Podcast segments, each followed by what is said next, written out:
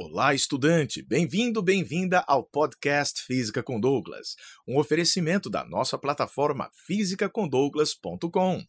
O tema de hoje será Acústica, o estudo do som.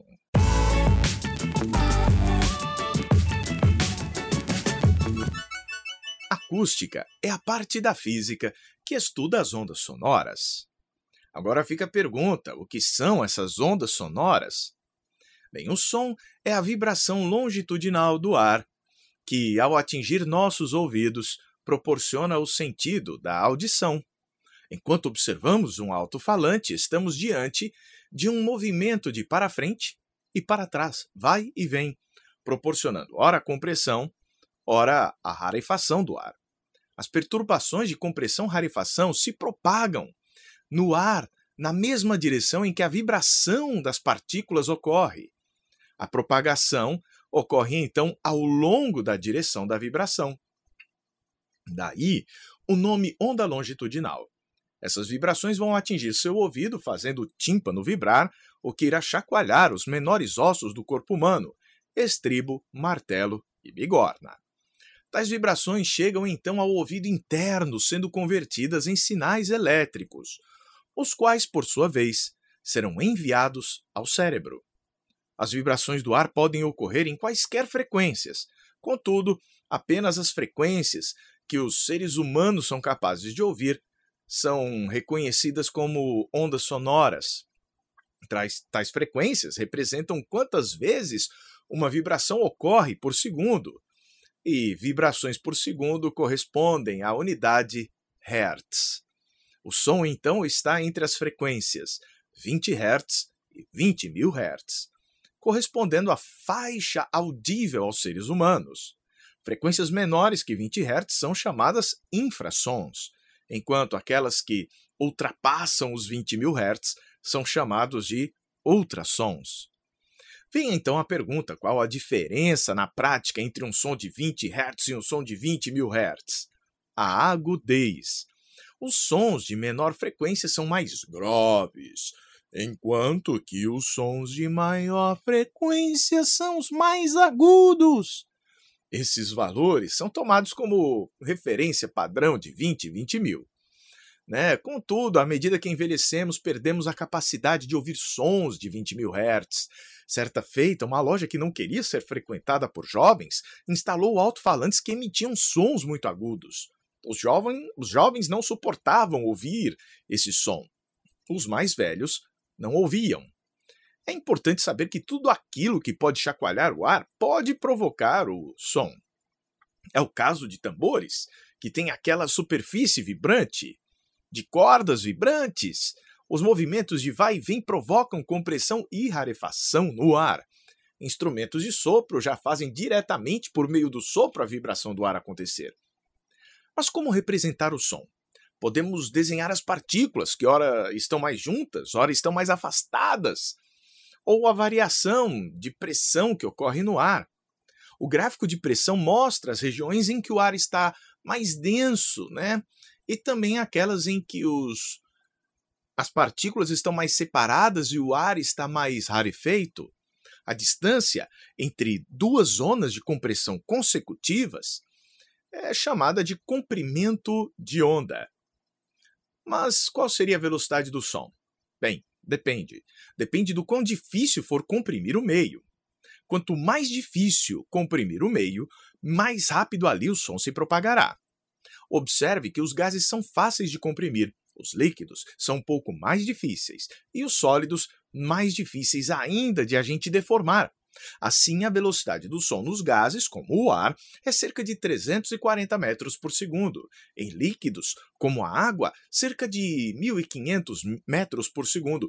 E em sólidos, como uma barra de granito, aproximadamente 6.000 metros por segundo. Mas agora, vamos tratar das propriedades que nos proporcionam distinguir um som de outro. A primeira da qual vamos tratar será a agudez, também conhecida como altura. Aquela história de som grave, som grosso e som agudo, som fino. E a segunda será a intensidade, que chamamos popularmente de volume. Um som fraquinho e um som mais intenso. Finalmente, vamos tratar do timbre, que nos permite diferenciar o instrumento que está gerando. Iniciemos então com a agudez, também conhecida como altura, frequência. Chamamos de som alto um som agudo, de alta frequência, enquanto que chamamos de som baixo aquele grave de baixa frequência. Você já deve ter percebido que o instrumento mais grave ganha o nome de quê? De baixo. Agora, no nosso cotidiano a gente costuma dizer que baixo é um som mais fraquinho. Cuidado para não confundir isso daí na física. Em física, alto é agudo e baixo é grave. Mas também existe uma outra ideia interessante a respeito das notas musicais. Você fala, mas como assim as notas musicais? A gente, à medida que passeia no, nas notas musicais, vai mudando de uma nota, né, de uma frequência para outra. Olha como vai ficando cada vez mais agudo. Por isso, a gente pode verificar que a agudez também tem a ver com a nota musical. A frequência do Lá padrão é de 440 repetições por segundo, 440 Hz. Agora, quando você vai de um Lá médio para um Lá mais grave, você acaba reduzindo pela metade a frequência. Enquanto esse daqui é de 440, este outro é de 220. Douglas, e se eu for para um mais agudo, você duplica a frequência. Aqui temos o, dos, o 440. Se duplicarmos, vamos para 880 Hz. E assim as notas musicais vão existir por meio das mudanças nas frequências. Legal saber disso, não é mesmo? Agora, em relação aos comprimentos de onda, as ondas de maior frequência elas são mais curtas. A onda mais curta, mais aguda, tem um comprimento de 17 milímetros, enquanto que o comprimento de onda da onda mais grave, de 20 Hz, é de 17 metros de comprimento. Isso a gente obtém por meio daquela fórmula velocidade é igual ao comprimento de onda vezes a frequência. V igual a lambda f, famosa equação da ondulatória, na qual podemos isolar o comprimento de onda, lambda, e ver que ela é igual à velocidade dividida pela frequência. Dividindo por f, a gente vê que vai ser inversamente proporcional ao f. Interessante essas relações matemáticas, porque a gente consegue, quando vai estudar o fenômeno do, da difração, em que as ondas contornam obstáculos, a gente observa que as ondas mais graves, de maior comprimento, conseguem contornar com maior efetividade obstáculos do nosso cotidiano. Ondas agudas, que são mais curtinhas, não são capazes disso. Agora, a intensidade de um som por outro lado, está relacionada à potência da fonte sonora, a qual, por sua vez, se relaciona à rapidez com que essa fonte vai emitindo energia.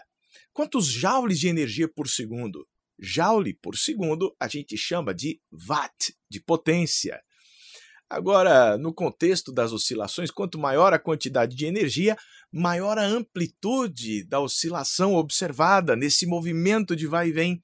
Dizemos então que a intensidade do som é proporcional à potência, que por sua vez é proporcional à energia, e que finalmente é proporcional ao quadrado da amplitude de oscilação.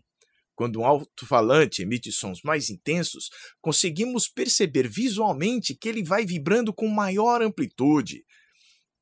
Matematicamente, a gente acaba definindo a intensidade sonora em um ponto do espaço pertencente a uma superfície imaginária eh, da seguinte maneira: imagine um quadradinho no espaço que é atravessado normalmente por uma onda sonora.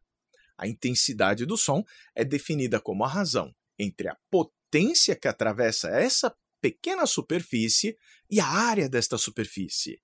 Assim, a intensidade corresponde à concentração da potência em watt por metro quadrado de área. E olha que legal, a menor intensidade que somos capazes de ouvir é de 10 elevado a menos 12 watts por metro quadrado. Nosso ouvido é muito sensível, a ponto de que um watt por metro quadrado já chegue a causar dor nos nossos ouvidos.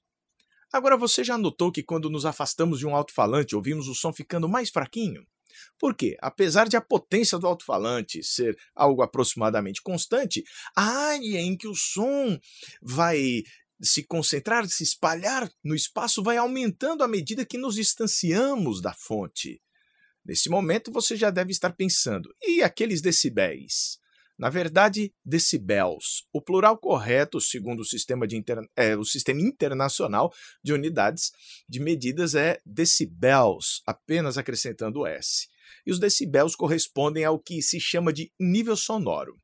A partir do valor é, do nível sonoro N, nós conseguimos obter o valor da intensidade sonora, usando uma fórmula com potência de 10.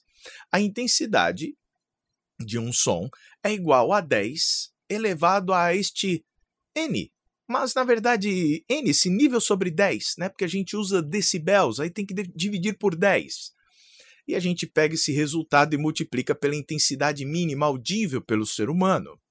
Mas isso é um papo para quando você estiver disposto, disposta a fazer contas. Agora vamos apenas entender.